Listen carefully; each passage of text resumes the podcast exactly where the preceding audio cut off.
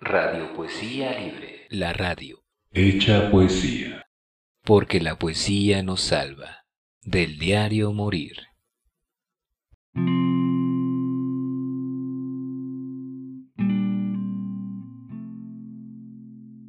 Epitafios. Para que hablen de mí después de muerto.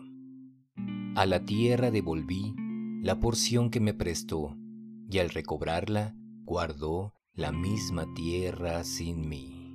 Nada soy de lo que fui, solo mi polvo marchito ha quedado circunscrito a su cripta temporal. No quieran juzgarme mal, ya no hay cuerpo del delito. En mi lápida y mi nombre que señalan el lugar donde vino a terminar mi existencia. No te asombre que se vuelva polvo un hombre después que vivió su vida con deleite y sin medida. Debe asombrarte el que llega hasta la mortal entrega sin llevarla consumida. En la soledad oscura de los párpados cerrados de esta tumba están guardados los restos de mi figura. Es todo lo que perdura de mi carne enardecida, que, por arder sin medida, expiró y me dio la suerte de no morir de mi muerte.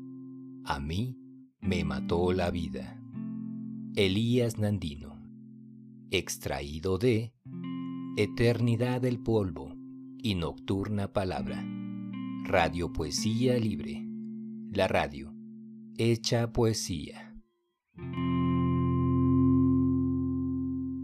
Radio Poesía Libre. La radio. Hecha poesía. La poesía hecha radio.